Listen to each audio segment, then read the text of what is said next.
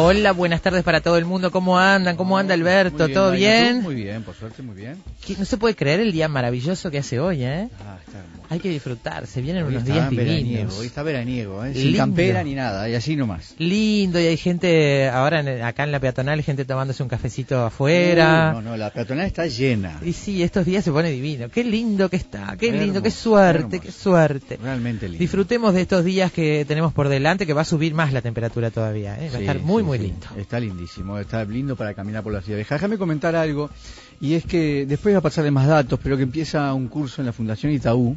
Ajá. Viste que la Fundación Itaú ha, hecho cursos realmente muy interesantes, por ejemplo, el de, el de gestor cultural ha sido un curso del cual ha salido Sí. mucha gente que está trabajando ahora en cultura, y este año está encarando un curso de periodismo cultural. Mira qué bueno. Sí, y le- por lo menos les digo este, este dato, así somos, yo voy a, voy a ser docente de una parte que es la parte de, de periodismo, pero referida a los libros, ¿sí? Ah, Nada más. bueno. Y somos 12 personas, cada uno en su área. O sea Mirá, ¿quiénes más están? Muy con- varios, mirá, Sotelo, Denise, que acá anuncia, este, anuncia algo, bueno, acá en, en, eh, en el show de una propaganda, no me acuerdo de qué, que está con nuevas tecnologías, bueno, somos muchísimos, Carlitos Muñoz, eh, Adela Dura, mucha gente conocida. Mira que qué está- bueno. Eh, cada uno en su área, digamos, hay una parte de periodismo concretamente y otra de periodismo relacionado con, bueno, las especialidades de cada uno. La literatura en tu caso. ¿Y En mi caso, los, libros y las editoriales, todo eso. Empiezan en septiembre, va a ser septiembre, octubre y noviembre. ¿eh? Eh, así que nada, después llamen a la Fundación Itaú, pero después les paso más datos, en todo caso. Sí, mañana. por favor, y tenemos que publicar ahí en Sí, Facebook los datos algo, para no te- que no los tiempo, interesados sí. puedan comunicarse. Medio complicado con el viejo internado, entonces no he tenido tiempo. Está bien, está bien. Ahí está Pablito Bauta en cabina de control. ¿Cómo anda Pablo? ¿Bien?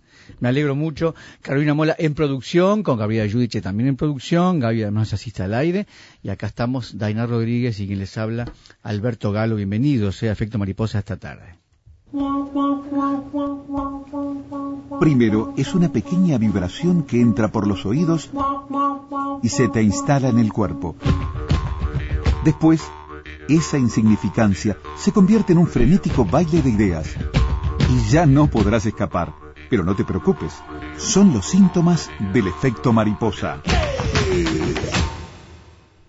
Título de hoy viene del cine Metal y Hueso se llama. En realidad es, una, película adaptación de una novela eh, que, cuyo título original en francés se podría traducir como Herrumbre y Hueso u Óxido y Hueso. Una película del director francés Jacques Audiard, el mismo director de una maravillosa película y muy recomendable que es Un Profeta. Eh, en este caso, Metal y Hueso es su película del año 2012, Un Profeta creo que era del 2009, una, una gran película de un joven director. Eh, en este caso, Metal y Hueso cuenta la historia de Ali, que repentinamente se encuentra a cargo de su hijo, un hijo adolescente al que apenas conoce. Este hombre no tiene hogar, no tiene dinero, no tiene amigos, no tiene nada, y se refugia en la casa de una hermana, en un lugar al sur de Francia, y participa del bajo mundo y participa de peleas clandestinas para poder sobrevivir.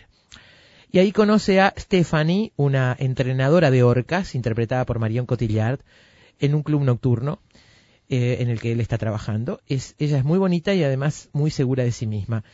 Pero hay un momento en el que ella sufre un accidente importante en ese lugar donde entrena orcas y eh, queda confinada a una silla de ruedas sin piernas y sin ganas de vivir.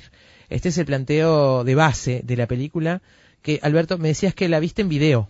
Sí, yo no sé la verdad si estuvo en estreno, si estuvo de haber pasado por Cinemateca, me imagino. Eh, Sí, en cines de estreno no lo recuerdo. Yo es vi Un Profeta. Sí. Este, Un Profeta la vi en, sí, en Cinemateca, en la sala 18 Sí, la vi me imagino que Cinemateca. pasado por Cinemateca, casi seguro es- una película, pero espectacular. Está en DVD, déjame agradecer además a Video de Cordón, porque tiene un sector ahí de, de películas este, realmente buenas, que es un sector de películas europeas. Esta la encontré allí, nuevita. Hay que prestarle mucha atención a este director, ¿eh? Sí, Jacques Audiard mucha, se mu- llama. Mucha atención. Esta tal vez sea su película más... po- es un- eh, él es un escritor potente, en realidad. Todos sus planteos no, no, no andan, no se andan mucho por el lado de Hollywood, está planteando otras cosas. Eh, el que quiera ver una película hollywoodense, en este caso, que no la vea, se va a enfrentar a una película eh, difícil, potente, que ya les voy a comentar en un ratito. El resumen que hizo Daina es tal cual así y, y Marion Cotillar para mí en los mejores en uno de los más- mejores papeles de su vida. Es impresionante esa mujer, ¿eh? y Yo acá la miraba está que ahora. no puede ser, acá no puede ser lo que hace en esta película. Realmente no puede ser. Yo no he visto todavía la película, me interesa mucho porque su director me interesó cuando vi Un Profeta, su trabajo creo que es su ópera prima, Un Profeta, que es una película sobre el mundo carcelario y sobre los jóvenes en el mundo carcelario, ¿no? Hay un joven que, que ingresa porque lo encontraron con marihuana encima y se mete en el mundo carcelario y para sobrevivir en ese mundo, pero para sobrevivir, sobrevivir literalmente, ¿no? Para no morir, lo que tiene que hacer es adaptarse al mundo de la delincuencia y aprender cosas que no sabía cuando entró. Entonces cuando sale es un perfecto delincuente de alto vuelo. ¿No? Es una tremenda película, ¿Esta cuál es? muy bien, un profeta. Ah, un profeta, sí, sí, sí. Muy bien hecha, muy bien actuada por un actor también debutante. Este, yo la recomiendo mucho, un profeta. Eh, Supongo que Video del Cordón la tiene que tener también. La tiene también, está ahí al lado Este- porque ahí están todas juntas las películas de él, eh, de Uriar. Y eh, bueno, esta realmente vale la pena ver. Yo les voy a hacer algunas aclaraciones de, cuando hable de la película, porque es una película dura. y Voy a, voy a explicar por qué. En todo caso, yo me imagino que una de las preguntas que se debe haber hecho el director para hacer esta película es cómo abordar el tema de la discapacidad y el deseo amoroso, ¿no? Sí. pero sin caer en el morbo, como dice la propia Cotillar en algún momento este, en que ellos se encuentran, porque es una película Mm. de amor, y, y están a punto de tener relaciones, y ella le dice, no será muy bizarro esto. Ella lo dice. O sea, Eh, no es Crash, digamos, ¿no? no, Por no, ejemplo. No, no, esto, esto Está contado desde la emoción y, y ya, ya le voy a dedicar un minutito Bien. a hablar. en- Alberto nos va a contar, eso es lo primero que vamos a hacer, la película vista por Alberto Galo, es la, la primera parte de, esta, de este programa de hoy. Luego, nos vamos a colocar, a ubicar acá en Uruguay para hablar de discapacidades, de amputaciones, pero sobre todo de técnicas para superar estos problemas. Han egresado los primeros auxiliares técnicos en prótesis de miembros inferiores en el Uruguay, gracias a un trabajo que se viene haciendo desde hace ya unos años en el Laboratorio de Ortopedia Técnica, eh, que funciona desde octubre del 2011. Vamos a conversar con Adriana Pérez, médica fisiatra, directora del Laboratorio de Ortopedia Técnica. Ellos han puesto hace pocos días la prótesis número 400. Sí, la hemos visto. que además sí, está- La paciente la hemos visto en televisión, estuvo mucho por estos días. ¿eh? De Castillos. Sí, es de Castillos. Exactamente, Lucía Silvera se llama. Está, digamos, a disposición de las personas que necesitan prótesis, pero no tienen cómo pagarlas. Y, y sobre esto me parece que hay bastante que decir. Entre otras cosas, el laboratorio va a reclutarlos por, por el interior del país, Va a buscarlos. todos los pueblos a buscarlos. Yo no entiendo por qué tienen que hacer eso. ¿Por qué no hay un médico que los derive cuando los amputan? La verdad es que me parece terrible que tengan que, o sea, está bárbaro que lo hagan, pero Podría ser más fácil. Claro, ¿por qué tienen que ir a buscar a la gente que hace un año, un año y medio, dos años que está en una silla de ruedas porque nadie le ha dicho que hay un camino para para tener una prótesis? No Mm. me pareció cuando leía los materiales yo digo, pero no puede ser que esta gente además de hacer lo que hace tenga que salir a buscar, no por ellos, que es un trabajo que quizás les guste mucho. Me parece que es una cosa que está como mal organizada. Veremos cuando hablemos con Adriana Pérez esta tarde. Eh, la, la protagonista de esta película, Marion Cotillar, es una entrenadora, como tú decías, de orcas. Y en un momento hay un accidente, eh, se cae la plataforma, la, la- orca, ¿viste cuando suben a las plataformas, no? En los Sí, acuarios, ¿no? animales. Como para que les hagan mimos, una cosa así. Sube, su- eh, ¿viste ese momento en que suben y patinan a lo largo de la plataforma, no? Ajá. Bueno, allí la plataforma se cae y es en ese accidente en el que ella pierde ambas piernas. Yo no sé, eh, no queda claro en realidad que sea la horca. En un nunca se ve que la horca le muerda las piernas. En un momento Por de ahí tu- yo leí que la horca le come. por eso te digo, por eso te digo, en un momento de turbulencia se ve que cae la plataforma y se- lo único que se muestran son los dientes de la horca en un momento así. Pero yo digo, la horca siempre se lleva la culpa, ¿no? Lo cierto es que esta, esta entrenadora pierde las piernas en este accidente que pudo haber sido por la horca o pudo haber sido por porque la plataforma se cae al agua, en un momento se ve el cuerpo y la- los pedazos de la plataforma cayendo en el agua junto a ella, en fin. Claro. Pero es posible que haya sido la horca, no queda del todo claro. Pero vamos a hablar de estos temas y sobre todo de por qué las orcas siempre se llevan la culpa. La orca asesina. Las, las orcas no son ni ballenas ni asesinas, dice alguien que es un pionero en el estudio de las orcas en el mundo y está en esta parte del mundo, está en Argentina. Eh, es director de lo que se llama Proyecto Orca, es guardafauna, vivió casi 15 años en Punta Norte, en Península Valdés, donde tenía el vecino más cercano a 5 kilómetros. Se la jugó y se fue allí con su familia, con una niña muy chiquita, este, a, a, a trabajar allí, eh, llevado por su amor por la naturaleza y en especial por estos mamíferos a los que además pudo identificar gracias a, a la observación de las aletas, por ejemplo. Sí. Y bueno, le vamos a preguntar este, acerca de estos mitos y de las realidades de las orcas. Su actividad puede resumirse en esto. Fue asesor de Jacques Cousteau. Está todo dicho. Bueno, y sí, casi nada. Está todo dicho con eso. ¿eh? Casi nada. En el bloque de música vamos a ponerle, eh, nosotros le llamamos bloque de música internamente, Ajá. vamos a ponerle música a la tarde eh, con las facetas de Marion Cotillard, una, una actriz espectacular. Fue Edith Piaf y acá hace un personaje que es impactante de verdad por donde, por donde se lo mire.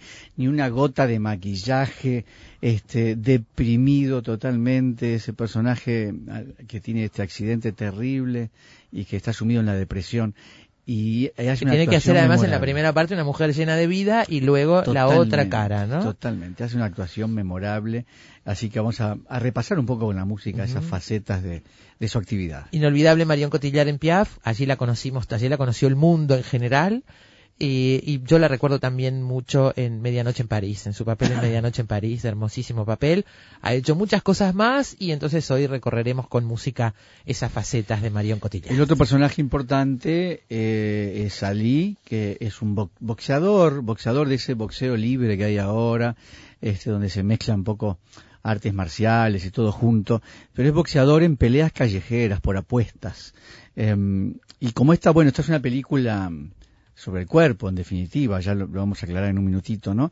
Pero este es un, boxeador que, que al final se gana la vida en, eh, peleando por apuestas en las calles. Así que vamos a comentar algo sobre este fenómeno que re- está ocurriendo en la realidad, sobre todo en México, donde además de las apuestas de gallos, además de las apuestas de perros, hay apuestas de seres humanos que se pueden a pelear sin guantes y en un vale todo que es de lo más sanguinario. Como en el Club de la Pelea, digamos, una cosa así. lo mismo. Muy lo bien. mismo, pero, pero no solamente boxeo, ¿no? Eh, acá es todo, es un todo vale que es im- im- impresionante. Vamos a, a entonces a comenzar con música, con música de la banda de sonido de la película, nuestro programa que lleva este título, Metal y Hueso.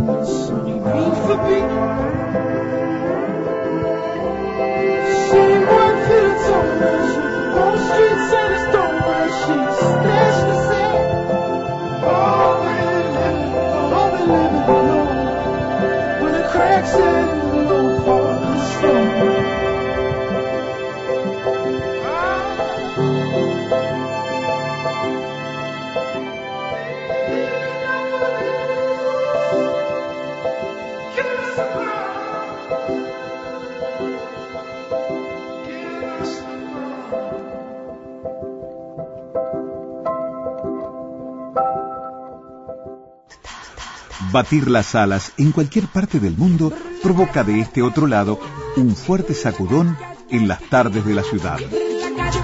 Efecto mariposa.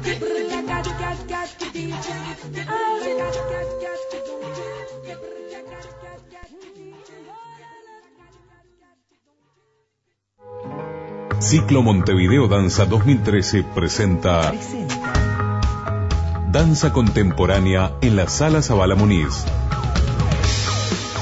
Hasta el mes de diciembre actuarán destacados elencos bajo la dirección de Martín Intamuzú, Victoria Pin, Laura Piroto, Paula Yuria, Leticia Erlich, Florencia Martinelli, Juan Miguel Ibarlucea y compañía Casa Rodante de Uruguay, Chris Lemberger de Suiza y Stefan Brecher de Alemania. Ciclo Montevideo Danza en Sala Zabala Muniz del Teatro Solís.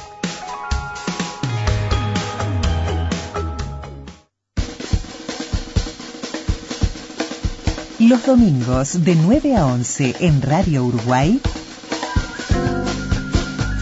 Luis Marcelo Pérez nos convoca a disfrutar de las anécdotas, reflexiones y de la sensibilidad de los creadores de nuestra cultura en El Mural. Los domingos a las 9, El Mural.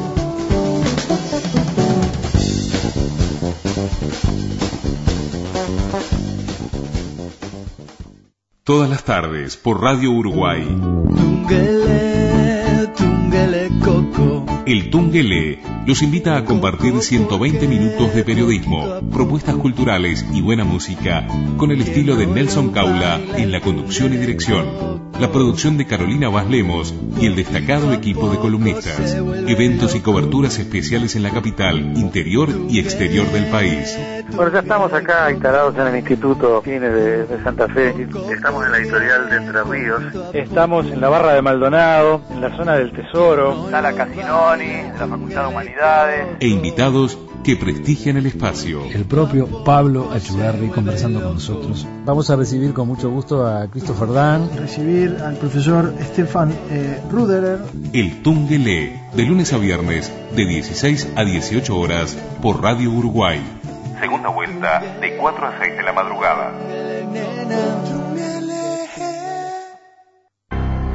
Somos Radio Uruguay, 1050 AM Montevideo, Uruguay, y sus repetidoras 103.9 FM en Colonia, 100.1 FM en Bella Unión, 98.7 FM en Artigas, 104.3 FM en Salto, 103.5 FM en Paysandú y 92.1 FM en Mercedes. Emisoras de Radiodifusión Nacional Sole.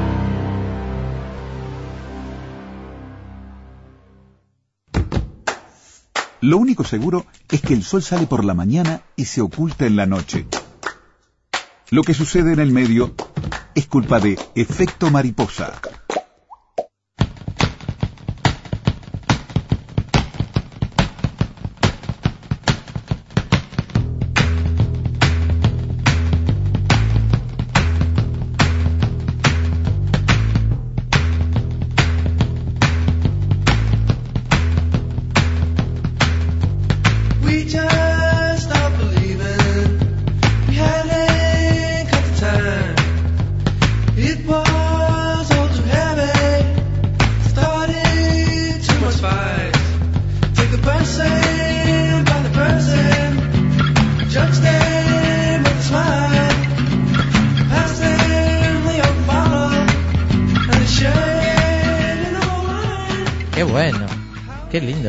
Django Django, Firewater. También de la banda de sonido de la película Metal y Hueso que nos da título hoy. La música es muy buena. ¿eh?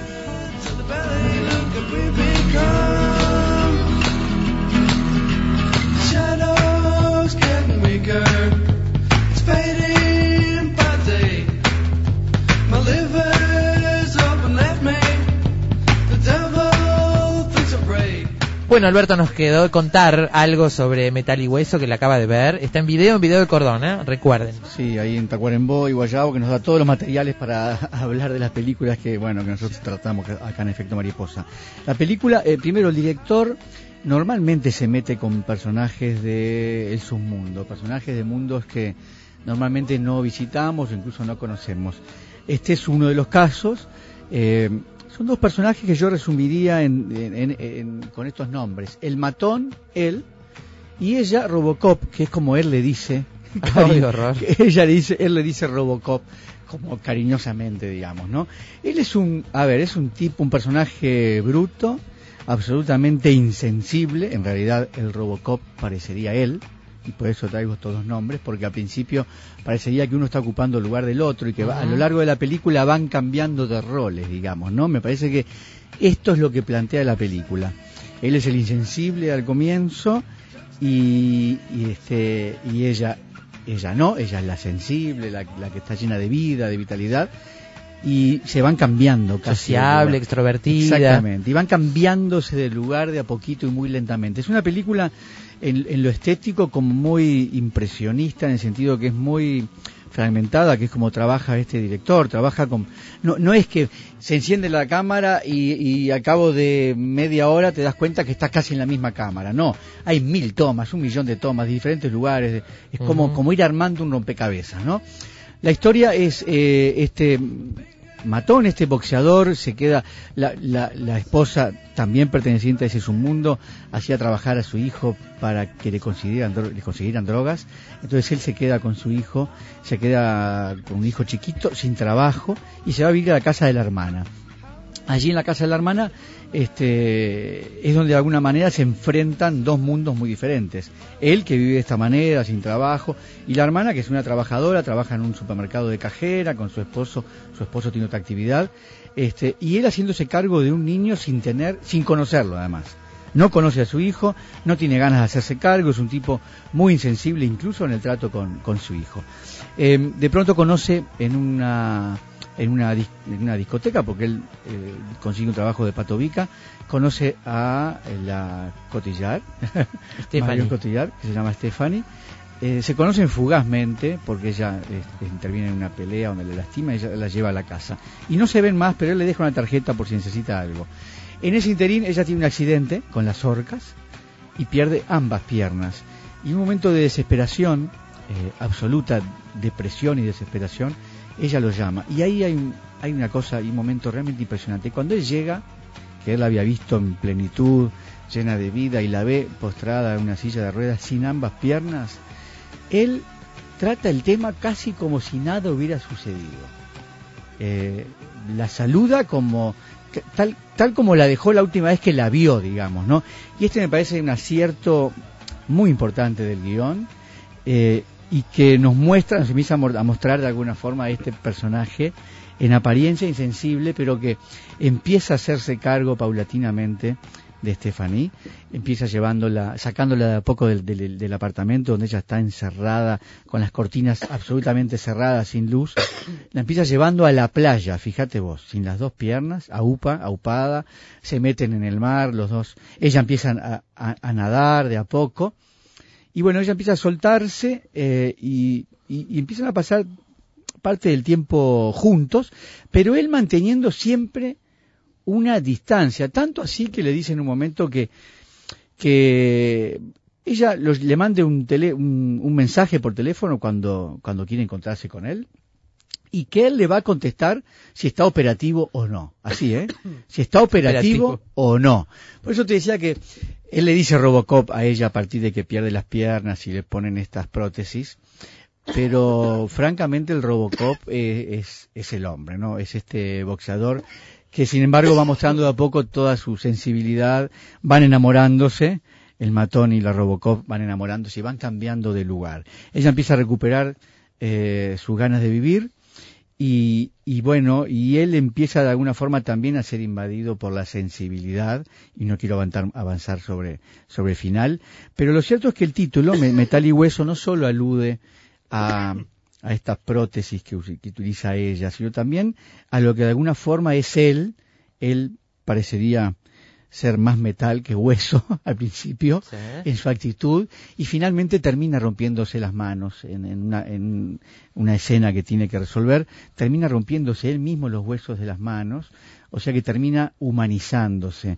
Em, me parece una película que hay que aclarar que es muy dura, muy dura, tiene escenas incluso eróticas, muy tiernas y muy duras al mismo tiempo, porque la mujer no tiene piernas, este, y el director lo muestra todo, decide mostrarlo todo, decide jugarse en esas escenas, no dejar nada librado a la sugerencia, lo muestra todo, y esos son mo- momentos muy difíciles, pero que sin embargo, eh, también el director se toma tiempo para preparar al espectador para esos momentos, no es que aparecen así, porque sí. Ella misma, como decía yo al comienzo, ella misma, antes de mantener relaciones con él, dice, no será esto muy bizarro, ella tiene también miedo y dudas, ¿no? Pero lo cierto es que se van soltando, se van soltando con mucha naturalidad y uno finalmente termina incluso acostumbrándose a esos momentos. Me parece que vale, vale la, vale la pena ver esta película, incluso especialmente también para ver cómo el director lo logró en esas escenas. Creo que lo logró en esas escenas que me parece que deben sido muy difíciles. Tengo que hacer una aclaración especial para los efectos especiales. No había visto yo tanta tecnología puesta al servicio de la amputación, digamos, ¿no?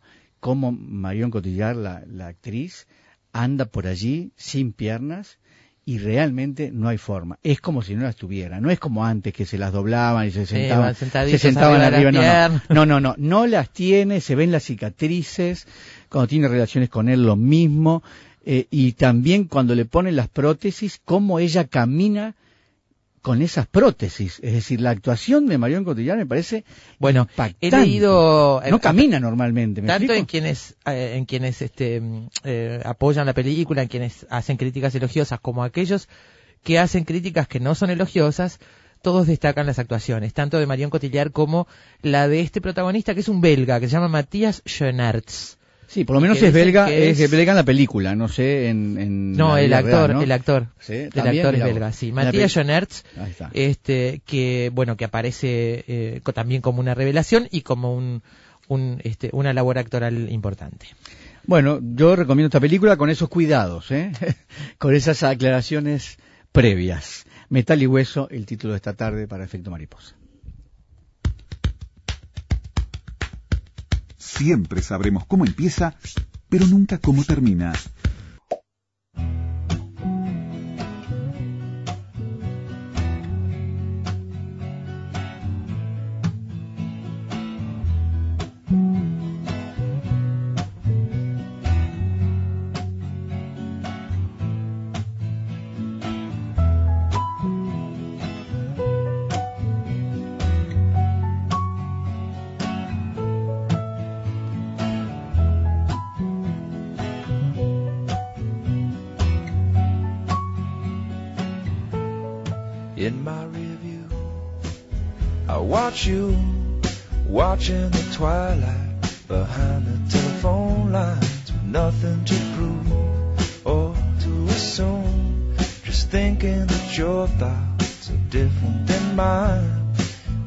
Está Jack Johnson, como me gusta, qué lindo que, que Muy canta, lindo. ¿eh? Iba a abrir la boca y me quedé calladita escuchando.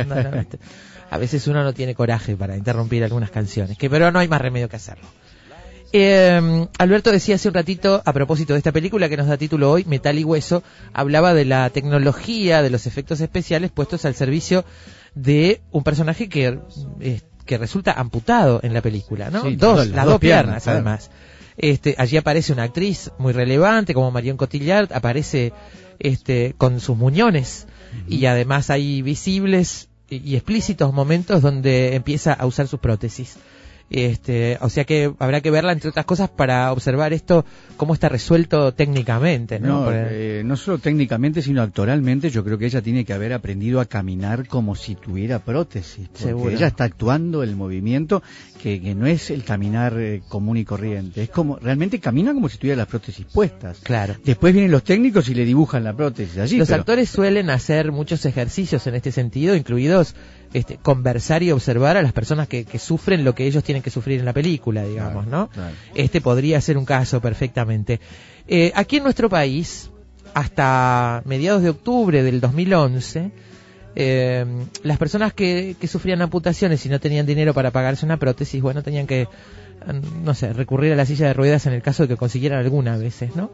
Este, recurrir a la silla de ruedas, saber que, bueno, había terminado la parte este, útil, una, una parte útil de sus vidas, sobre todo para aquellas personas que viven de- eh, en movimiento, ¿no? Y, y podría ser muchos, muchos casos de este tipo.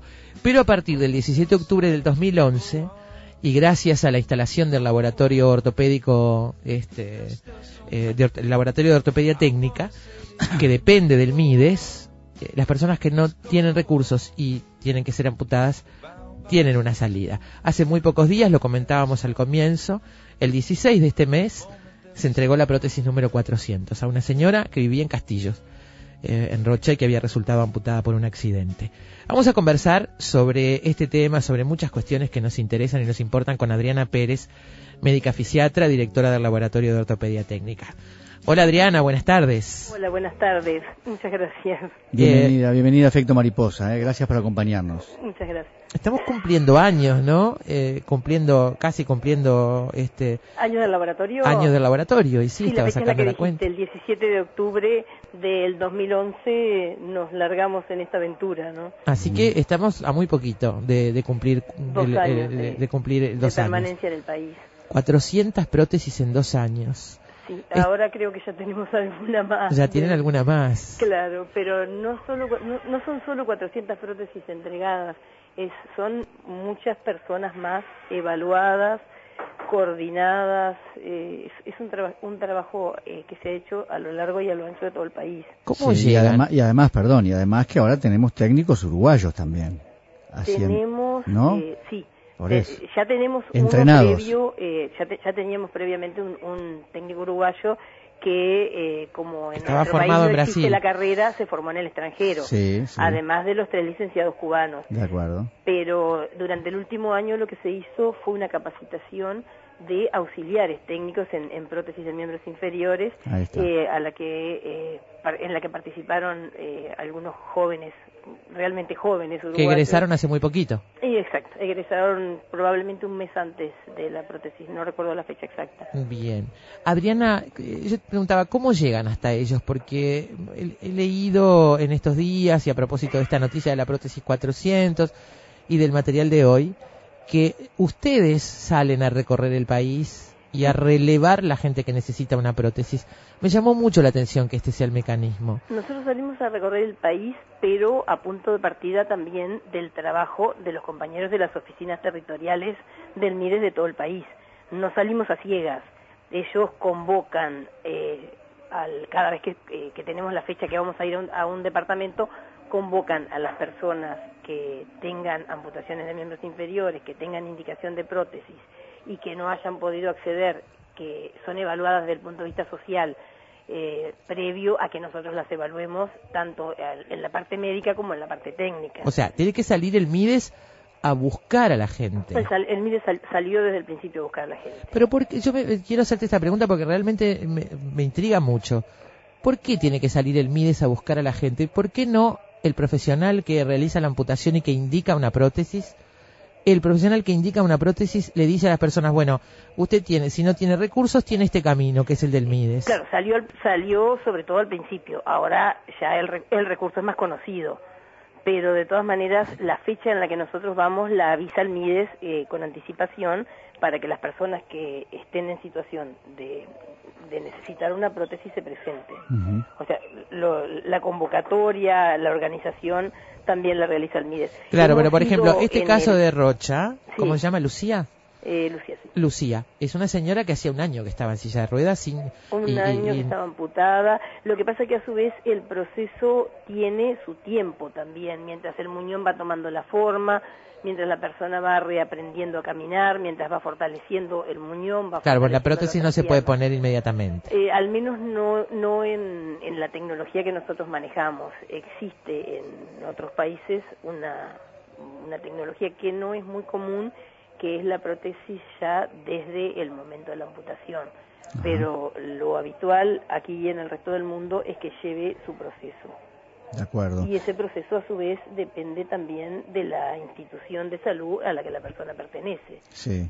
Eh, todos los casos de amputación inferior, todos eh, se pueden, se, se pueden, este, se, se pueden, se- seguro. O, o ustedes justamente no hay- van, a evaluar eso. No hay nada absoluto en salud, no Claro. hay todos ni nada, ni, ni ninguno. Simplemente que eh, la mayoría son proteciables, Ahí pero depi- depende, el hecho de que sean o no proteciables depende de muchísimos factores, que son eh, desde los locales eh, del propio muñón, o sea, si el Sí. muñón está pronto, si tiene fuerza, si está bien alineado, si no duele, eh, los regionales que son cómo está la otra pierna, si la otra pierna tiene la circulación suficiente para poder caminar, porque hay veces que eh, el muñón está bien pero la otra pierna no aguanta caminar y se arriesga una, re- una amputación del otro lado y fundamentalmente si el paciente desde el punto de vista cardiovascular, desde el punto de vista respiratorio y mismo desde el punto de vista cognitivo, neurológico, si entiende la orden que le estamos dando, Sí, eh, si se cumplen todas esas condiciones, el paciente es proteciable. de acuerdo. No siempre se cumplen, digamos, ¿no? Claro, Eh, si se cumplen todas, es, es proteciable y va a caminar. claro. A veces eh, el paciente piensa o la familia que recién va a caminar cuando tenga la prótesis, pero si, el paci- si no está caminando en el momento de la evaluación, por lo menos con andador, es muy difícil que con la prótesis aprenda. Hay que tener en cuenta que la prótesis es un elemento inerte que pesa y que eh, el paci- eh, lo tiene que mover con el, el muñón que tiene. Sí, sí. Claro, requiere un aprendizaje intenso, digamos. requiere una, eh, un tiempo de rehabilitación preprotésica y un tiempo de rehabilitación postprotésica. A pesar de que estos pesan muy poco, ¿no? Porque son de última poco. generación, ¿no? Eh, pesa poco, pero de todas maneras, dependiendo de la altura del paciente, te aseguro que pesan. Claro, claro. Si es una persona de baja talla, no es tan importante, y si está por debajo de la rodilla, eh, la amputación es, eh, son los que son más sencillos y más fácil de adaptarse. Eh, sobre todo ¿Cuánto puede pesar? Mm, ¿Cuánto puede pesar? Eh, creo que tendría que preguntarle mejor a, a los, Ah, a los técnicos, No pero importa, no importa. eh, no más de dos kilos. Bien. Eh, ese- ese- nosotros tenemos eh, hoy la posibilidad de, de- del seguimiento para rehabilitación. El- eh, la tarea nuestra es coordinarlo con el servicio de salud al que la persona pertenece. Nosotros no, lo, no contamos con eso, pues somos un servicio del Ministerio de Desarrollo Social, no de salud. Pero existe la posibilidad, ustedes derivan y tienen dónde ir esas personas. En, en mayor o menor grado, en todas las instituciones hay forma de hacer rehabilitación. El tema es que no siempre está accesible geográficamente, porque Claro. no en todas las en- no en todas las ciudades hay eh, instituciones de salud que cuenten con servicios de rehabilitación. ¿Y qué hay que hacer en esos casos, Adriana? Ustedes llegan hasta, hasta la colocación de la prótesis y algunas indicaciones más, pero, Pero después... si está preparado, si no está preparado, en muchos casos hemos tenido que derivarlo a, a su servicio de salud o en algunos casos eh, hacer algo más eh, comunitario, digamos, explicarle qué ejercicios hacer, enseñarle cómo vendar el muñón para que tome la forma para que la prótesis pueda este, adaptarse perfectamente a él y concertar una nueva entrevista para controlar cómo evolucionó y si las cosas marcharon bien, que en general la gente eh, colabora muchísimo. Eh, en ese caso ya podemos hacerle la prótesis, tomarle el molde primero, probársela y entregársela y si es necesario seguirle enseñando ejercicios para después. Em, Lo que estamos haciendo además es recorriendo todo el país una vez al año y al año, o sea, el año pasado recorrimos todo el país y este, vimos por primera vez eh, un número importante de personas a las que se le tomó el molde y se le entregó la prótesis. En este año estamos haciendo lo mismo eh, con pacientes nuevos, pero a su vez estamos controlando los pacientes del año pasado. Claro, Eh, claro. Y por suerte hemos tenido la enorme satisfacción de ver que muchísimas de las prótesis que entregamos están caminando. les cambia la vida. Les cambia Eh, la vida. creemos que sí, lo que este, realmente estamos tratando de reflejar eso a través de la evaluación que le estamos haciendo con este, un, este, un- una planilla tomada de la CIF, que es la Clasificación Internacional del Funcionamiento de la Discapacidad y de la Salud de la, de la OMS, para ver si realmente podemos reflejar en, en esa valoración el, cambio de, de vida que constituyó la prótesis. ¿no? Claro. Eh, quería preguntar, ¿cuáles son las causas de amputación en Uruguay? La mayor causa, imagino que será el tránsito, En pero... este momento, lamentablemente, creo que sí.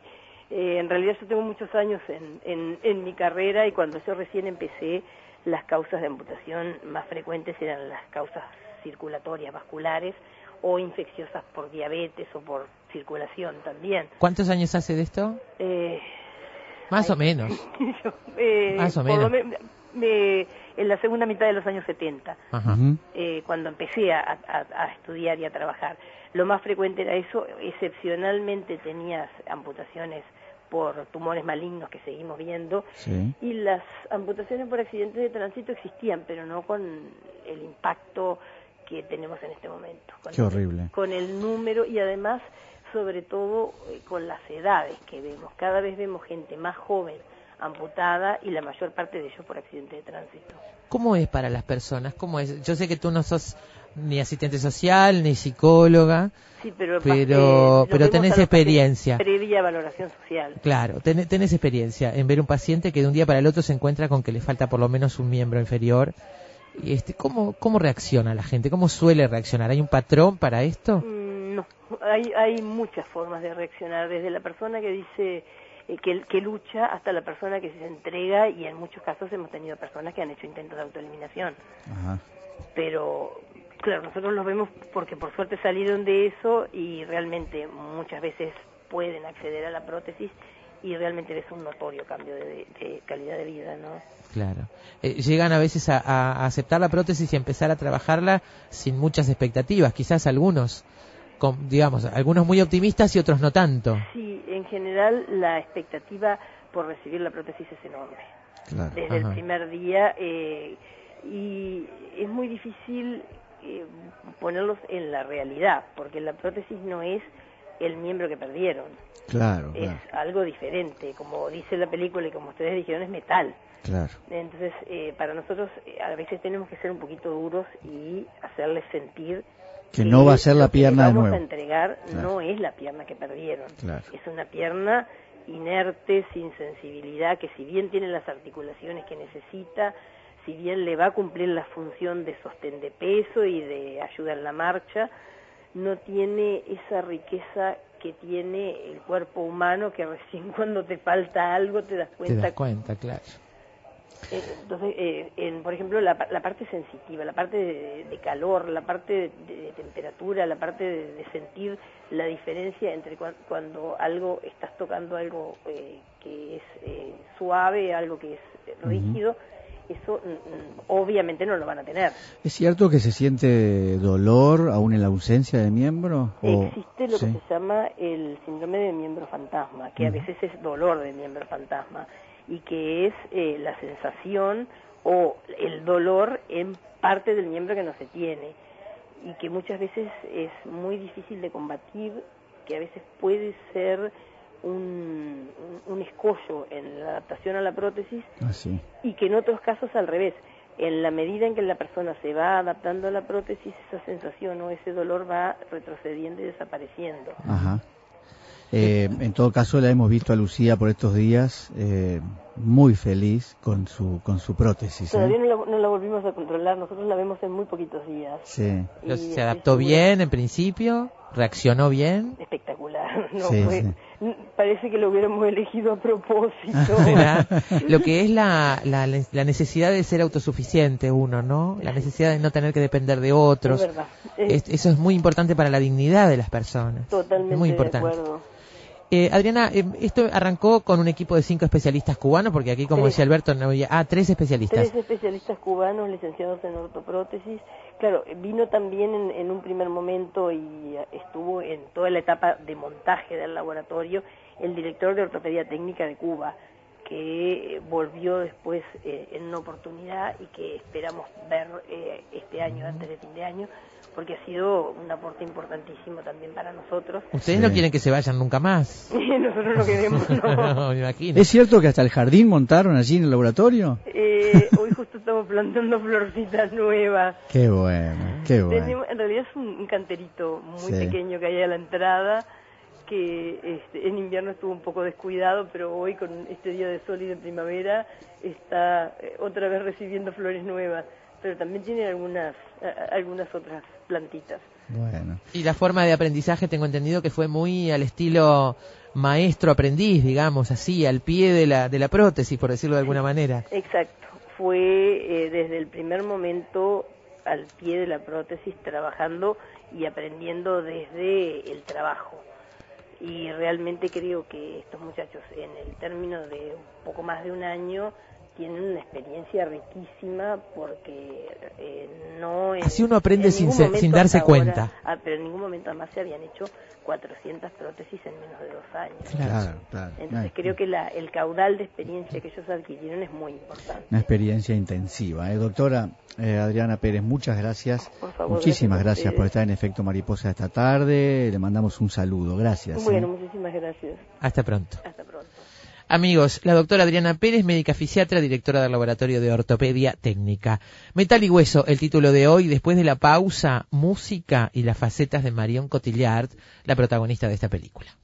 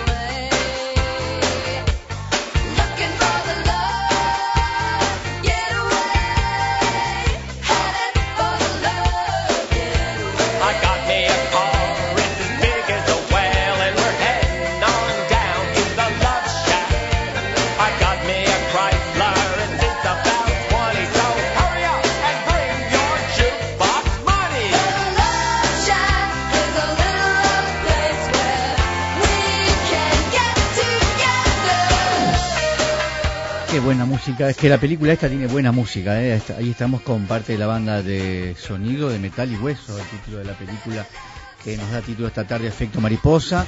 Una película que vale la pena ver con los cuidados que decíamos al comienzo. La protagonista eh, central junto con central, perdón, junto con con eh, el protagonista masculino es Marion Cotillard, que bueno, ha tenido una, una carrera al principio con cierta frustración, eh, sobre todo porque no disfrutaba demasiado de sus papeles. Así que vamos a contarles un poquito cuál ha sido la, la vida actoral de Marion Cotillard.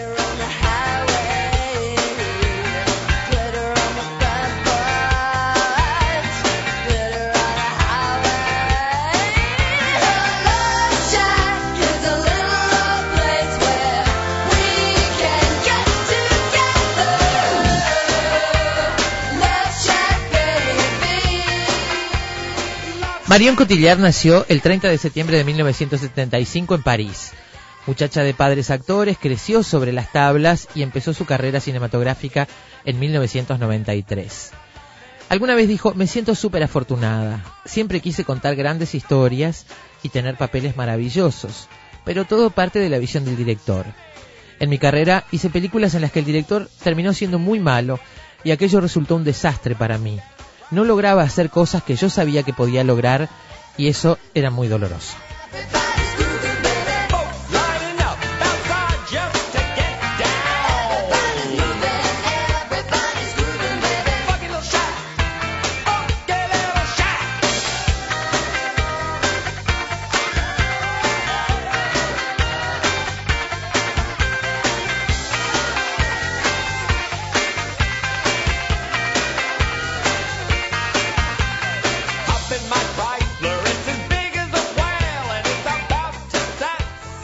Cotillard necesitaba un cambio, un golpe de timón. Se reunió con su agente y este le dio una sencilla respuesta, acudir a una última reunión con un cineasta reputado. El elegido era nada más y nada menos que Tim Burton, uno de los directores favoritos de la actriz. Ella dice, le dije que iría porque es exactamente el tipo de persona con la que deseo trabajar.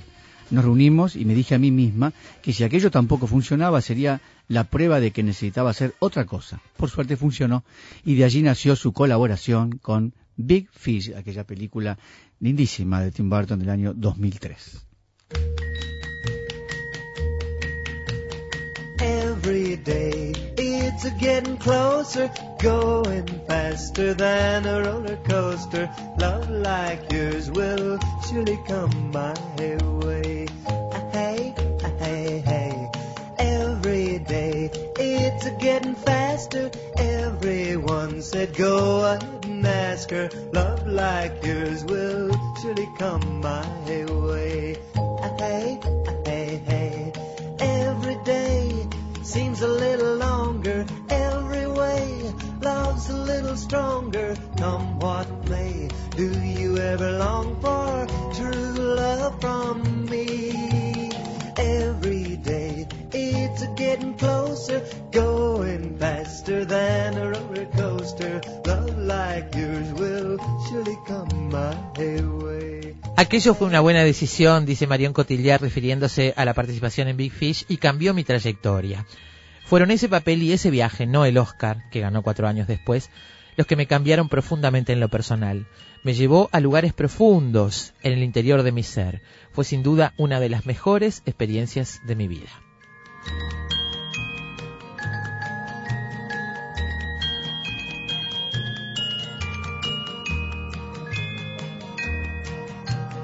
Every day seems a little longer every way. Love's a little stronger, come what may. Do you ever long for true love from me? Every day it's a closer, faster than a roller coaster. Yours will surely come my way. A partir de allí, Cotillard ingresó de lleno en las grandes, los grandes estudios de Hollywood, pero paralelamente trabajaba en el cine de su propio país. Increíblemente, es una película francesa sobre una intérprete francesa, lo que termina dándole a Marion el premio Oscar, y es el definitivo salto al estrellato. La película es La Vie en Rose, dirigida por Olivier Dahan, que relata la vida de Edith Piaf, el gorrión de París.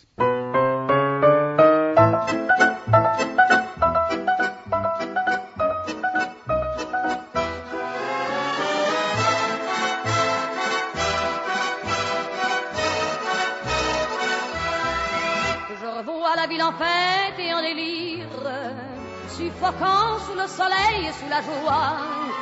Et j'entends dans la musique les cris, les rires qui éclatent et rebondissent autour de moi. Et perdu parmi ces gens qui me bousculent, étourdi, désemparé, je reste là. Quand soudain je me retourne, il se recule, et la foule vient me jeter entre ses bras. Emportés par la foule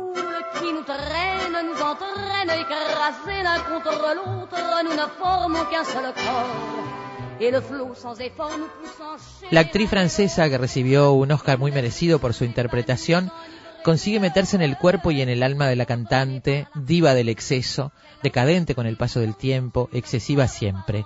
Cotillard demuestra estar a la altura de las más grandes y su interpretación absorbe al espectador hasta tal punto de que lo único que se ve es ella. Marion Cotillard es sencillamente un artista haciendo a otra artista en una sorprendente operación de transformismo creativo que se apropia de la respiración, los temblores, el color de la voz, los diálogos, los cielos y los infiernos de Piaf. Et la joie qu'elle a poussée par son sourire me transperce et rejaillit au fond de moi. Mais soudain, je pousse un cri parmi les rires quand la foule vient l'arracher d'entre mes bras. Emporté par la foule qui nous traîne, nous entraîne, nous éloigne l'un de l'autre, je lutte et je me débat. Mais le son de ma voix s'étouffe dans le rire des autres. Et je crie de douleur, de fureur et de rage et je pleure. Et traîné par la foule qui s'élance et qui danse une folle farandole, je suis emporté au loin. Et je crispe mes poings maudissant la foule qui me vole. El siguiente papel fue en Nine, el musical dirigido por Bob Marjan en el año 2009, basado en la película Ocho y medio de Federico Fellini. Se habló de duelo de actrices, y no es para menos. En esa película trabajó además de Marion, eh, Sofía Loren, Nicole Kidman, Judy Dench, Kate Hudson y Penelope Cruz.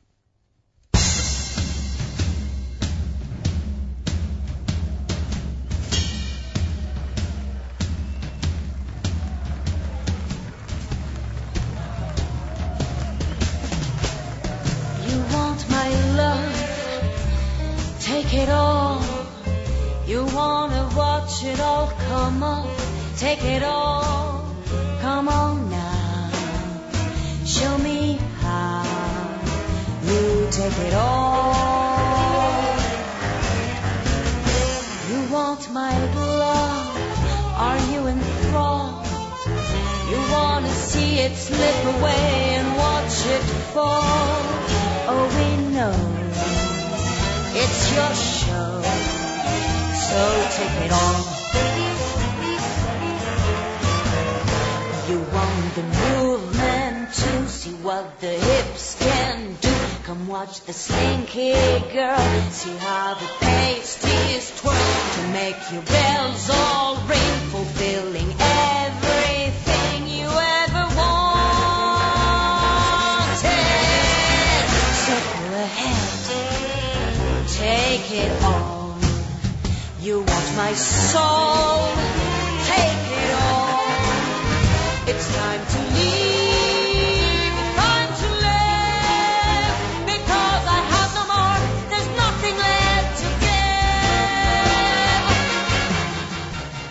No se sabe quién ganó ese duelo actoral, por lo menos hay opiniones diversas, pero Cotillar se luce cantando y bailando, sobre todo transmitiendo con su rostro lo que es su personaje, Luisa Contini, quiere decir.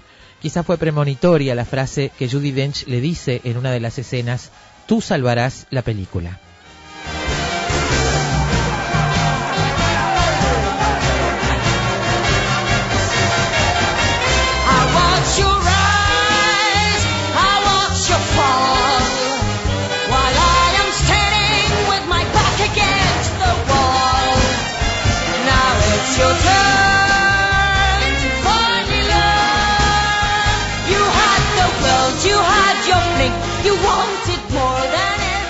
Que está cantando es ella, ¿eh? Marion Sí, Cotillard, una de las elegidas de Woody Allen para su film Medianoche en París, un viaje cultural y artístico al pasado, donde interpreta a Diana de Burdeos, una caprichosa y melancólica musa, amante de Modigliani, Braque, Picasso y Hemingway.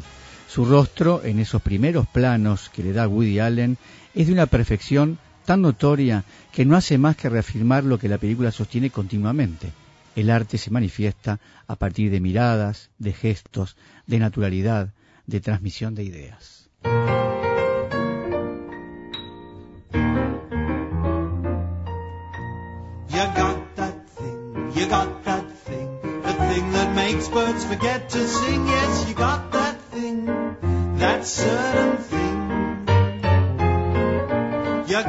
Charm, that subtle charm, that makes young farmers desert the farm. Cause you got that thing, that certain thing.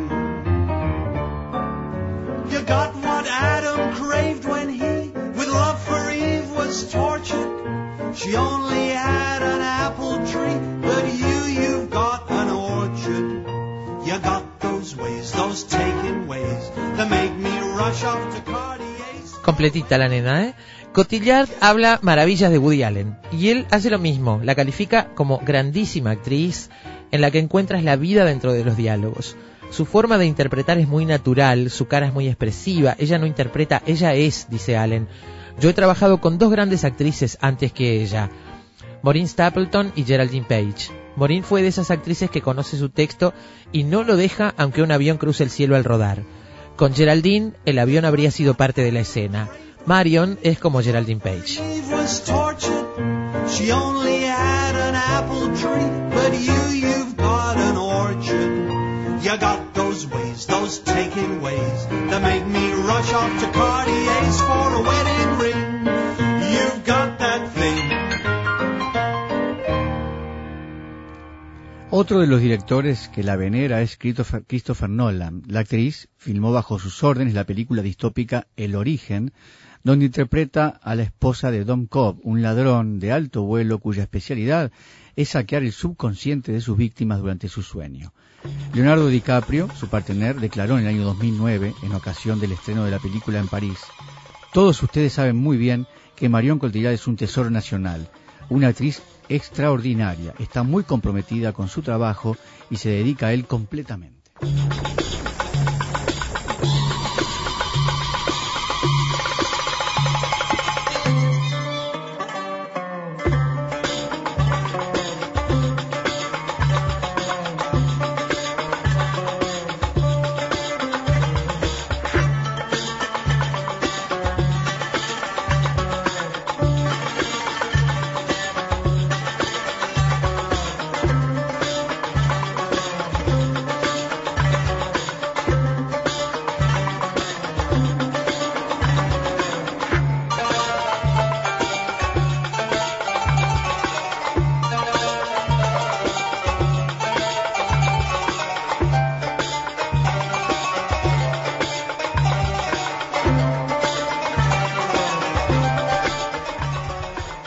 Nolan volvió a firmar en 2012, a filmar, perdón, en 2012, en el papel de la novia de Christian Bale en El Caballero de la Noche Asciende, la nueva película de Batman. La actriz estaba por tener su primer hijo, Marcel, cerca de la fecha en la que comenzó a filmarse la última cinta de esta trilogía. Pero el director no quiso reemplazarla. La mayoría de las escenas de Cotillar entonces se postergaron un mes y Nolan hizo espacio en el plató para su familia. El realizador dijo que Cotillar lo sorprendió con su capacidad de trabajar tan poco tiempo después de haber dado a luz y la calificó como un ser increíble y una supermujer.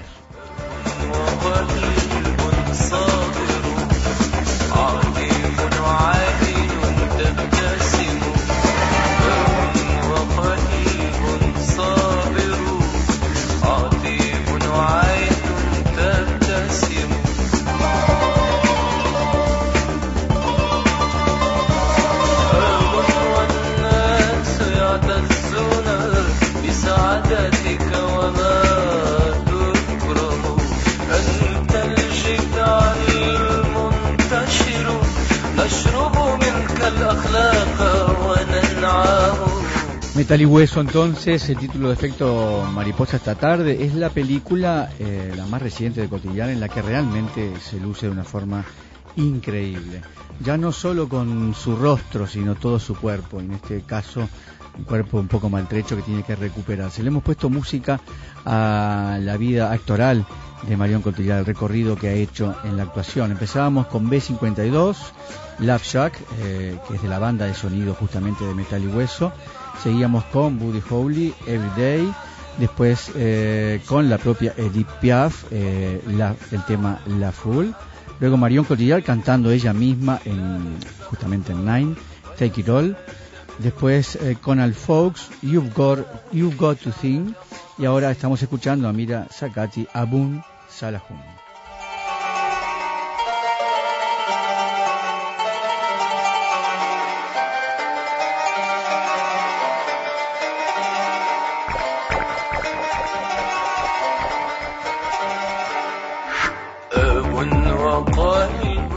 Las fuentes de lo que hemos leído es 20minutos.es, bloglanacion.com.ar, página 12 y terra.com.me.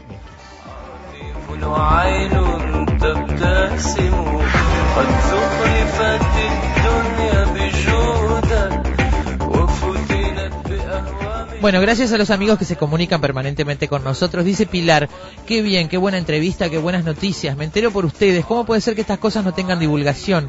Como siempre, los médicos cubanos aportando conocimientos y solidaridad y como siempre, efecto, dice Pilar. Eso por un lado. Y por otro lado, Fernando Hernández nos escribe por vía interna y dice, hola, yo soy uno de los beneficiados del trabajo ortopédico que, que realizan en el laboratorio. Tengo mi prótesis desde aproximadamente siete meses. Estoy en la práctica del dominio y acostumbrarme a esta nueva experiencia me cambió la vida y manda un abrazo. Muchas gracias. Fernando. Gracias por comunicarte y bueno, mucha suerte con esa nueva vida. Abrazo a vos y a Pilar también. Gracias eh, por estar allí.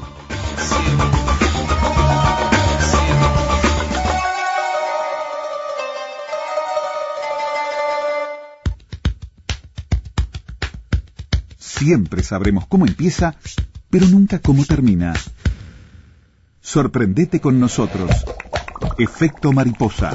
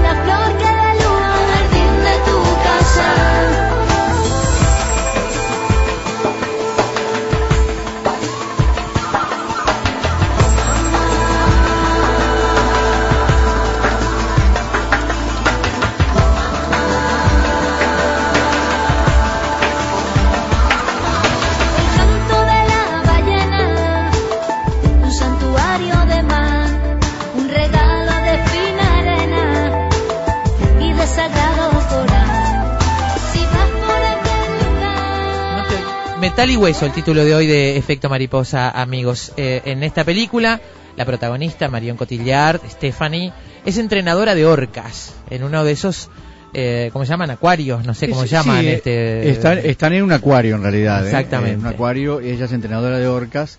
Y en el momento en que mm, siempre hay una actuación en que las orcas saltan y se suben a la plataforma con, con los humanos o pasan por la plataforma. En ese momento la plataforma se rompe y bueno, Marión cae al agua con, con todo ese material y se muestran los dientes de la orca.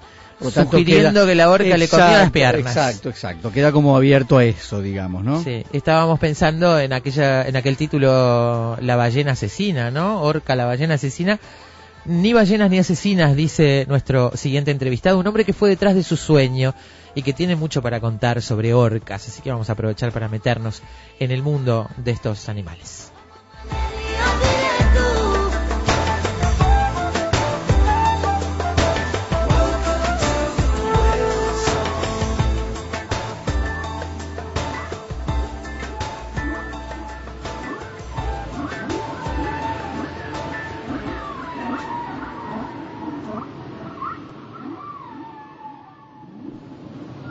Bueno, me gustó, me gustó la historia, la historia de nuestro próximo entrevistado, eh, porque bueno, es un pionero en el estudio de las orcas en el mundo. En algún momento le dijeron, eh, le, decían que venía un, este, un especialista, un biólogo marino para esta parte, un biólogo marino muy reputado. Y, y, y él preguntaba y le decían, ¿sabés quién es la única persona en el mundo que sabe de orcas? Hay una sola persona en el mundo que sabe de orcas. Ah, no sé quién es. Sos vos, le dijeron. la única persona en el mundo que sabe de orcas. Este hombre se fue detrás de un sueño, se fue a trabajar en realidad a una empresa, vivía en, en nació en Argentina, estaba en Argentina con su familia. Le ofrecieron un trabajo en una empresa de buceo en, en Puerto Madryn y se fue detrás de, este, de ese trabajo en realidad, sin soñar que algún día iba a, a estar trabajando con esto. Tuvo que aprender a bucear. Y de allí sigue la historia, este, una historia que pretendemos que, que él mismo nos cuente. Se llama Juan Carlos López, es pionero en el estudio de las orcas, es director de Proyecto Orca, guardafauna, vivió casi 15 años en Punta Norte, en Península Valdés. Eh, estaba, parece, en el lugar indicado, en el momento indicado, porque le dijeron, ¿vos querías ser guardafauna? Sí, bueno, fulanito renuncia. Este, así que contestame ya si querés este, este trabajo o no lo querés. Y bueno, y allá agarró sus cosas y se fue a vivir a un lugar donde los vecinos más cercanos estaban a 5 kilómetros. Y bueno, conoce las orcas como nadie en el mundo y es autor del libro Orcas entre el mito y la realidad. Juan Carlos, bienvenido a Efecto Mariposa esta tarde. Es un gusto tenerte en el programa, ¿eh? ¿Qué tal? ¿Cómo están ustedes? Buenas tardes. Muy bien, Gracias muy bien. por llamarme. Sí. No, al revés, gracias por, gracias por estar acá. Eh, contanos ¿Estás en, un poquito- perdón, ¿Estás en Puerto Madryn ahora? Estoy en Puerto Madryn, exactamente, sí, sí. Ajá. Te iba a decir, contanos un poquito cómo empieza tu, tu interés por las orcas, concretamente, por la orca. ¿Mm? Bueno, bueno, sí, mi interés eh, comenzó un poco con el tema del buceo, o sea, yo como buzo profesional eh, siempre están los, los, los relatos de, de tiburones y orcas que, que vienen un poco de, de las películas de Hollywood, este, eh, y bueno, eh, de ahí surge eh, un poco eh, mi, mi, mi inicio con el tema orcas y luego, como ustedes ya lo, lo, lo escuchando que comentaron, Sí. cuando me ofrecen eh, media hora de tiempo decidirme si quería seguir estando como buzo profesional en una empresa o ser guardafauna y decidí ser guardafauna. Bueno, me encontré que yendo a Punta Norte, el extremo norte de la península Valdés, me encuentro con que eh, frente a mi casa pasaban las orcas, o sea, que era la primera vez en mi vida que las veía eh, en forma personal. ¿no? ¿Qué sabías Uh, perdón, ellas? perdón, pero buceando, ¿no? ¿No te habías cruzado nunca con ellas, buceando? No, eh, Ajá. inicial- en ese momento no, no, Mira. ya después eh, sí, ya después ya las encontramos, hicimos una prueba con la BBC de Londres para ver si atacaban o no atacaban a las personas y ahí bueno, si entramos al agua cuando ellas estaban este, atacando lobos marinos para comer, a ver si nos atacaban a nosotros y bueno, no, no, no pasó absolutamente nada, ¿no? Todo muy bien. ¡Qué coraje! Eh, Qué no, coraje. fue, fue una experiencia muy linda porque es algo que no se sabía hasta ese momento si qué podía pasar.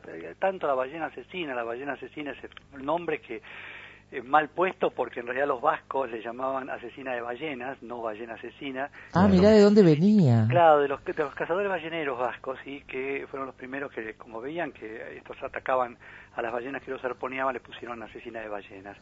Pero de ahí en más, cuando aparecen las flotas inglesas y, y norteamericanas, se le pone el nombre inglés y el nombre inglés se invierte y pasa a ser ballena asesina, que ya eh, para la gente es distinto. Pero, pero además tengo entendido que hasta en el manual de la Armada de Estados Unidos, Sí. para abusos, decía que había que abortar cualquier tipo de, de, de encuentro con una orca en el agua, las tildaban como de las más peligrosas. Sí, sí, sí, sí. Nosotros cuando teníamos que hacer trabajo nocturnos de buceo, eh, bueno, decíamos, por Dios, que no se aparezca un animal de esto, porque, eh, y, al, y al compañero buzo le decíamos, no se te ocurra agarrarnos con la mano, pegarnos un golpecito para avisarnos algo, no prestar porque parece una mordida, ya nos infarta.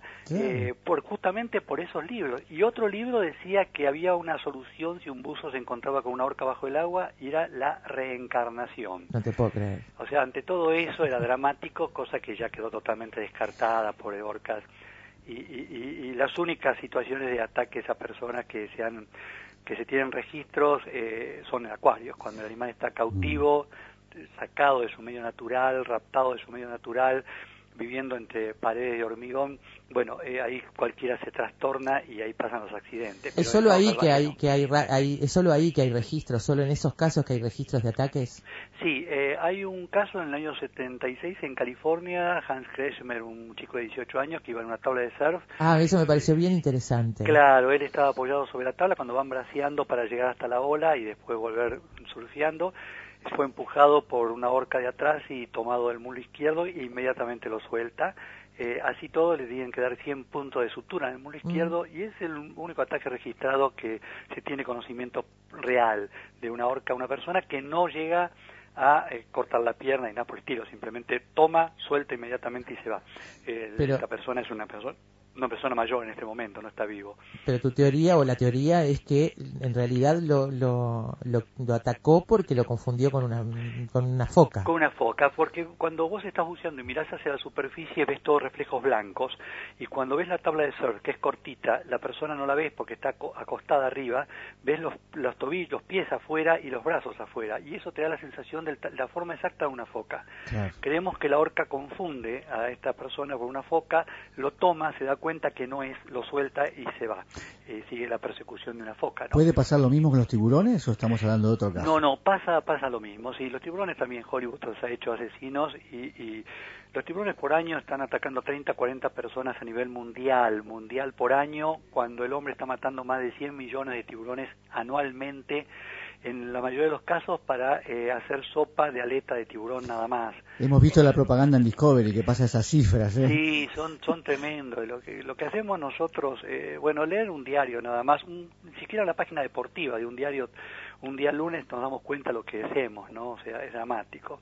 Hace unos días hablábamos aquí en Efecto Mariposa con Rodrigo García, que es de la Organización de Conservación de Cetáceos en Uruguay, Ajá, sí, y hablábamos sobre la dificultad para, estábamos hablando en ese caso de ballenas, sí. y la dificultad para identificarlas, para, para saber sus ciclos, para saber sus recorridos, identificar, individualizándolas. Sí. Tú hiciste un trabajo interesante con las orcas en este sentido y has podido seguir el rastro de algunas. Sí, hasta el día de hoy, o sea, tenemos unas 28 orcas acá en la zona y eh, sí, yo hice un catálogo. Inicialmente en el 75 comencé con un catálogo de identificación de las orcas a través de la forma de la montura, que es una mancha gris que tiene detrás de la aleta dorsal, y la forma misma de la aleta dorsal. Eh, trabajo que ya Michael Vick había ya realizado en, en la zona de Canadá eh, años anteriores, pero claro, yo no conocía su trabajo y él el mío, eh, no nos conocíamos en ese momento hasta el 79 que nos pudimos encontrar en Seattle. Eh, bueno, recién ahí nos dimos cuenta que estábamos haciendo lo mismo. Pero eh, sí, sí, las identificamos, inclusive con las orcas nuestras, como son pocas, podemos, eh, hasta por la forma que salen a respirar y se sumergen, a veces saber qué individuo es. De la misma manera, viste que vos conocés un amigo tuyo a la distancia sin ver la cara, pero por la forma de caminar sabes que es él. Eh, bueno, hacemos lo mismo, sí. Y acá, La bueno, montura, la conmigo- montura, a ver, es una mancha más clara, gris, que está enseguida de la aleta dorsal, digamos. de Viene la en el aleta. medio del cuerpo. Claro, y Por cae se hacia llama ambos montura. lados. Claro, co- como cae hacia ambos lados se le puso el nombre de montura porque tiene la apariencia de la montura de un caballo, ¿no? Sí, sí. ¿Y esa, ¿Y esa mancha es distinta en todos los individuos? Sí, sería la huella dactilar. Eh, comparativamente a nosotros, la huella dactilar. Tenés que tomar fotografía del lado derecho y izquierdo porque cambia también. Eh, la naturaleza no copia diseños, por lo tanto, todos los, lo- los dibujos son distintos. Yo digo siempre que suerte que no se me ocurrió estudiar cebras porque me vuelvo loco. Deben, te- o deben leopardos. Tener, claro, Sí, deben, sí, sí, sí. deben Lo que tener tú- alguna zona más fácil para Los que trabajar. estudian cebras hacen eso, lo mismo, ¿eh? cuentan las líneas y los dibujos, las fotos y identifican cada individuo, pero bueno, es mucho más trabajoso que una horca. Claro, claro. Sí, sí, sí. Sí, hoy conmigo, mira, acá mismo estamos almorzando en este momento, está Miguel Iñiguez, que es de la Fundación CETUS, que es el que ha seguido los trabajos con orcas acá en la península también, eh, siguiendo los mismos métodos, ¿no? De identificación a través de fotos. Eh, la, la orca es un cetáceo.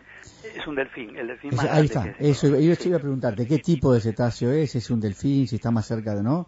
Sí, es delfín, es un delfín, eh, los que tienen dientes son delfines, los que tienen Claro. las barbas córneas son ballenas, este, y en este caso, bueno, como la orca no tiene un predador natural, a no ser el hombre, eh, es eh, el eslabón más alto de la cadena alimentaria del mar, o sea, ella puede comer, le conocemos más de 80 especies de animales que ella come generalmente, eh, pero no conocemos algún animal marino que coma orcas. no eso eso a nivel mundial hablamos de la ciencia a nivel mundial no de, de los que trabajan con orcas a nivel mundial. Sí, he, he- he leído historias sobre lo que, lo que se encuentra en los estómagos de las orcas cuando, Mm. Cuando mueren. Hay, hay también leyendas ahí, ¿no? Sí, Enormes, sí, ¿no? sí, sí, sí. Hay una leyenda de Screech en 1800 y algo que, que fue la que generó también un conflicto donde decía que había 13 marsopas y 14 focas dentro del estómago de una orca. Y daba la apariencia de que eran enteros, animales enteros, de dónde, a dónde puede poner esa cantidad de animales una, una orca. Después se identificó que realmente lo que él debería haber dicho era que eran restos pequeños de esos individuos que no sabían qué tiempo los había comido. Claro. Eh, pero bueno, era muy diferente, ¿no? Claro. Eh, la versión. Pero bueno, de todas maneras los mismos acuarios siguen manipulando a la gente con el tema ballena asesina y como que ellos, bueno, la tienen ahí como si fuera un gatito, cuando en realidad el mismo SeaWorld de Estados Unidos, uno de los acuarios más grandes del mundo, tiene eh, casi más de 100 casos de eh, registro de, de intervenciones violentas con estos animales y sus instructores. Sabemos de la muerte de una de ellas que pasó eh, el 24 de julio del 2010, ¿no? En el SeaWorld, donde Bradshaw, de 40 años, la instructora, eh, fue muerta por Tilicum, eh, una de las orcas, porque el animal está encerrado en esa pileta que lo único que puede hacer es dar vueltas y vueltas. Claro. Fíjate que una orca en estado salvaje, nosotros tenemos recorrido de más de 100 kilómetros por día, más de 400.000 kilómetros cuadrados de territorio se reconoce, eso es casi... O sea que el, 2000 el estrés al que están sometidos en cautiverio es impresionante. no, entonces. total, total. Y por otro lado, viste, cada vez que hacen una prueba, vienen a buscar el pescadito que le dan. Sí. Eso significa que eh, la tienen con hambre las 24 horas del día. Uh. Cuando se le da de comer, no se le provee la to- totalidad de la comida porque si no, no trabajan. Claro. Trabajan por comida. Eso lo dice O'Barry, que es uno de los instructores más viejos de, de delfines que hay en el mundo, que de la famosa película Flipper de televisión Sí. eh, que él dice nadie me puede discutir que eso es verdad porque lo, lo hacemos y cualquier persona puede entrenar un delfín si lo tiene con hambre. O Barry que después se transformó en un, en un ¿no? Eh, Militante en un en militante contra contra, eso, ¿no? Contra los cautiverios, ¿no? Totalmente, sí, está, está, en, está, está en G ahora este, por la matanza de delfines que, que va a empezar ahora en septiembre, lamentablemente todos los años en septiembre comienza, donde van los instructores de acuarios a seleccionar los que ellos consideran que son buenos para ellos, para la exhibición de circo que hacen en sus acuarios, que no son educativos sino para eso, y el resto se los mata. O sea, se matan miles todos los años que pasan para consumo humano, que te digo una cosa, el 80% de la población de Japón no tiene la menor idea que se vende carne de ballena o de delfín en Japón.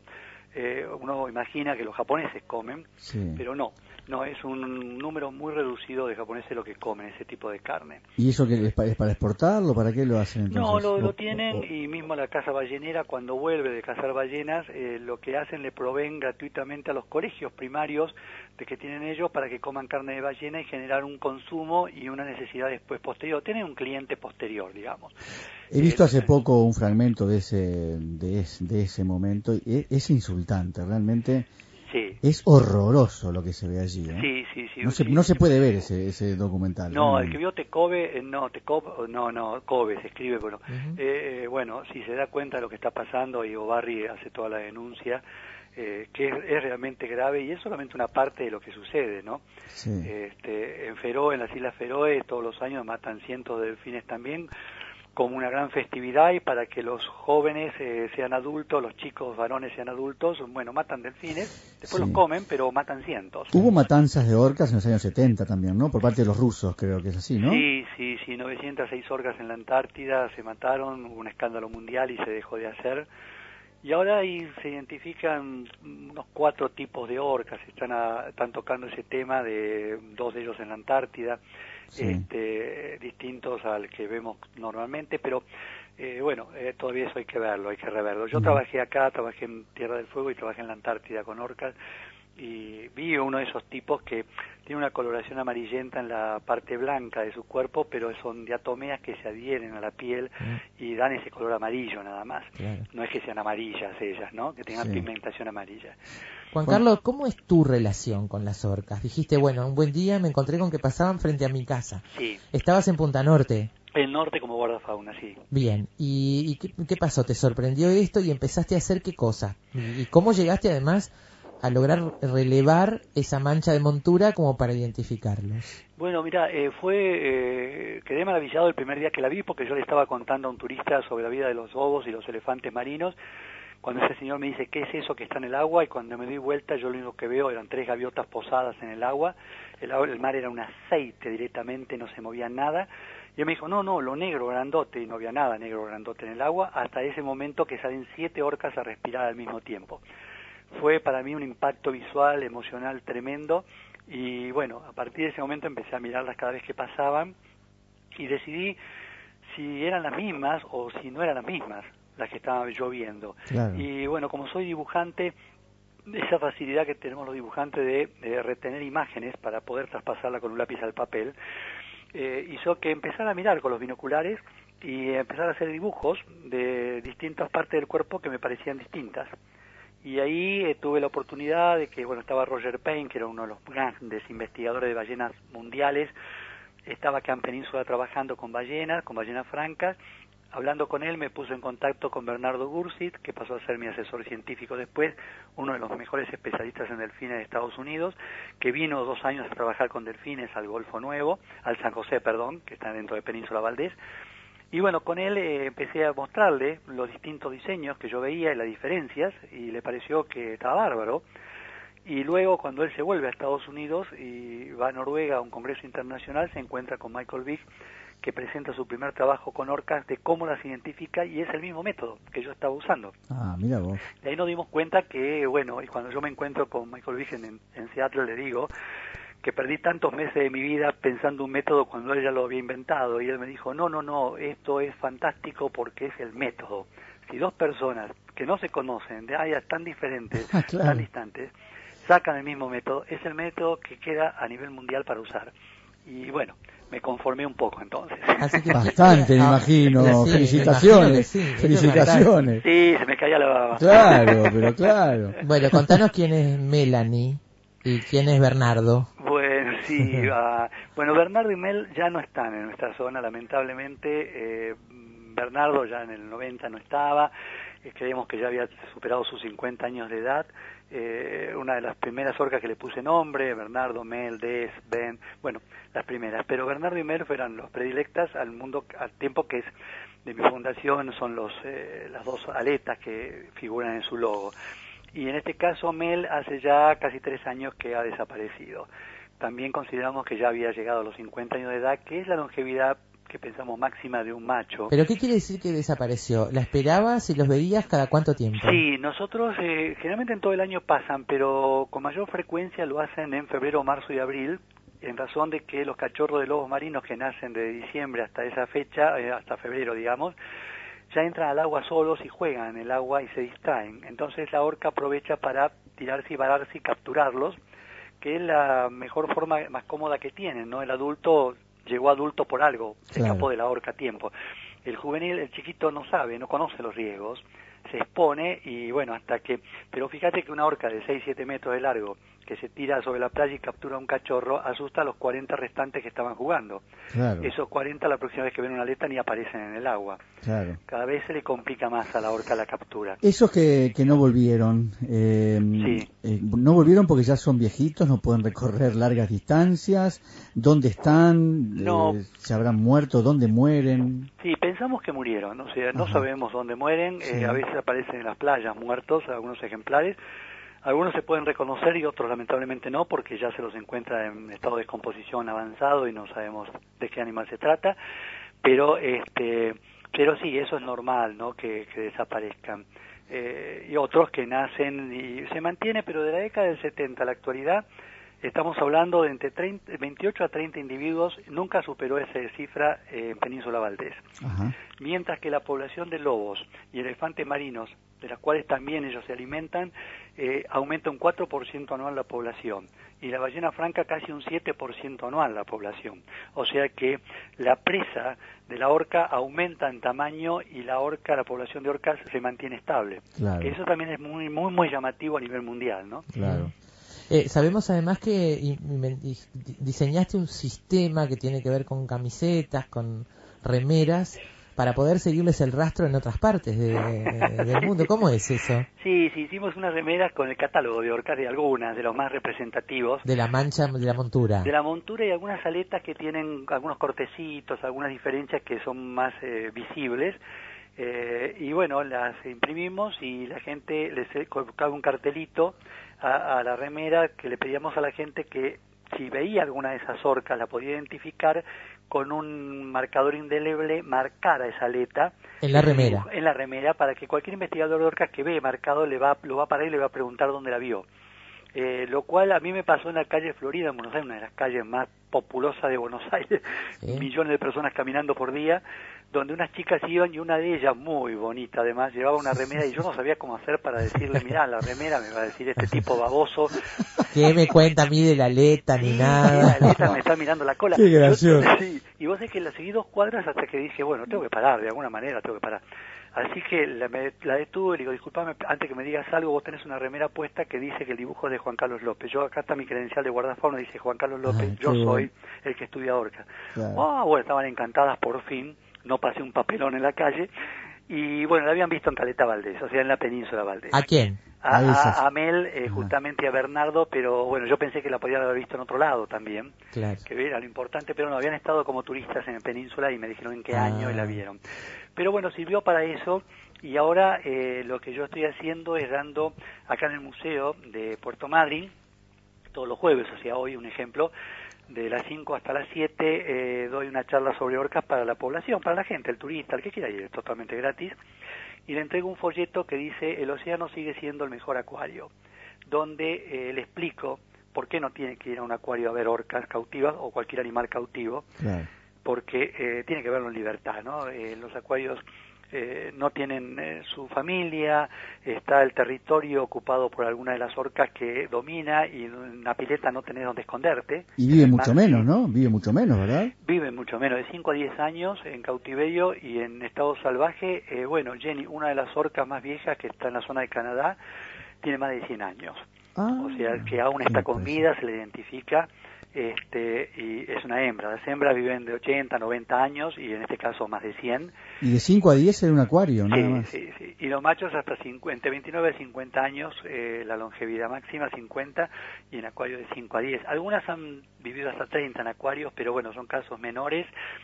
Y uno piensa qué sufrimiento, ¿no? Estar eh, fue raptada cuando era cachorro de su familia, de su madre y tiene que estar 30 años haciendo jugando con pelotas o llevando un instructor parado arriba. Claro, claro. eh, cuando entonces se dan los ataques a los instructores y son lógicos que se den. ¿no? Los ataques, yo te quería preguntar eso que me quedó colgado hoy. Eh, no, algunos de esos ata- ataques, ¿no será que la, la Estoy pensando en los delfines. El delfín es, tiene como una psicología de juguetón, digamos, Sí, o por lo menos es...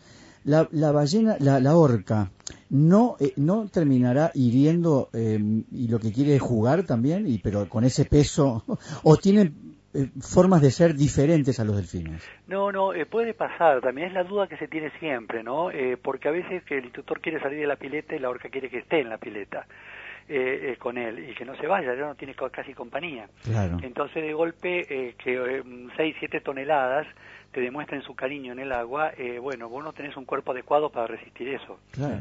Eh, yo he estado al lado de, buceando al lado de ballenas con los equipos de documentales que asesoro a veces para los documentales que están filmando y vos sabés que tenés 40, 50 toneladas que te están pasando al lado con mucho cuidado, Mm. pero si ese animal decide tocarte un poquito, eh, no sabés la fuerza que puede aplicar, que para otra ballena no es nada, es una caricia, pero para uno que pesa 75 kilos, caramba, es Claro. un impacto mortal capaz. Es lo mismo que pasa con los perros, ¿no? Algunas razas son medio malditas, pero en realidad hay perros mucho más chiquitos que son más agresivos, pero hacen menos daño porque son más chiquitos. Claro, exactamente. Sí, sí, sí. Bueno, hay más ataques de perros eh, a nivel de la misma familia al cual pertenece, eh, ataques bastante complicados que ataques de otros animales de estado Sí, salvaje. claro, ¿eh? claro, o sea, eh, eso, eso se está dando a nivel mundial. Son tan lindas además.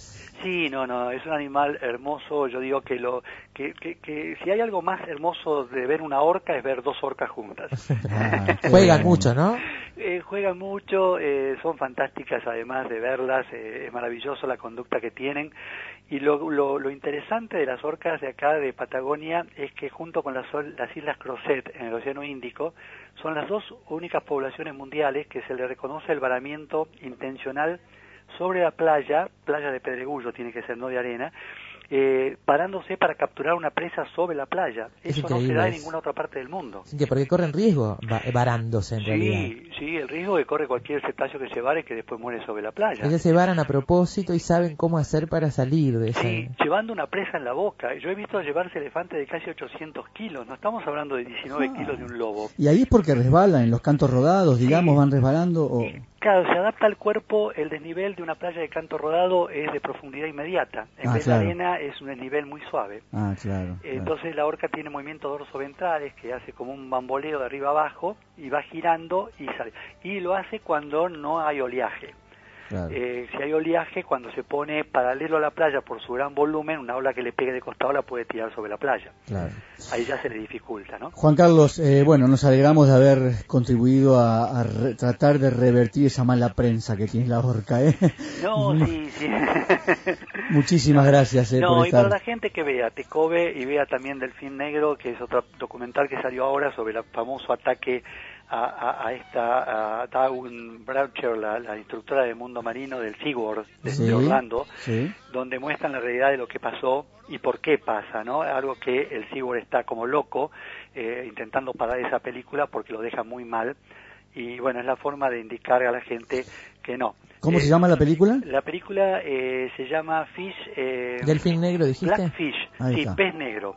Blackfish eh, se está por internet, inclusive se la puede conseguir y realmente eh, vale la pena verla porque está, está especialmente hecha para mostrar lo que pasa en cautiverio. ¿no? Y la otra es la de los delfines, ¿no? Eh, Tecobe, que dijiste. Tecobe, sí. Tecobe es la otra, sí. Y piensen de que hay 41 orcas en cautiverio en este momento y para eso eh, más, de 100 más de 205 murieron por causa de los acuarios. O sea, eh, la única manera de no participar en esto es no comprando entradas, Muy no bien. yendo a esos lugares. Muchas gracias, te mandamos un abrazo Bueno. enorme desde Montevideo, de Efecto Mariposa. Gracias, Bueno, Carlos. gracias ¿eh? a ustedes por llamarme y, y bueno, toda, toda la gente de, de Montevideo, de Uruguay, todos, un gran abrazo a todos. Los quiero Igualmente, mucho. igualmente. Chao, Hasta luego.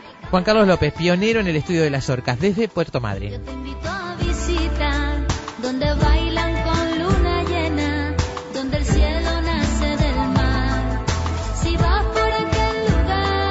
se nos terminó el programa, ¿eh? Mañana volvemos. Gente Mañana volvemos para asustarnos un poquito. Ah, sí, ya les vamos a Mañana nos asustamos todos. La seguimos mañana. Abrazo grande, gracias por acompañarnos.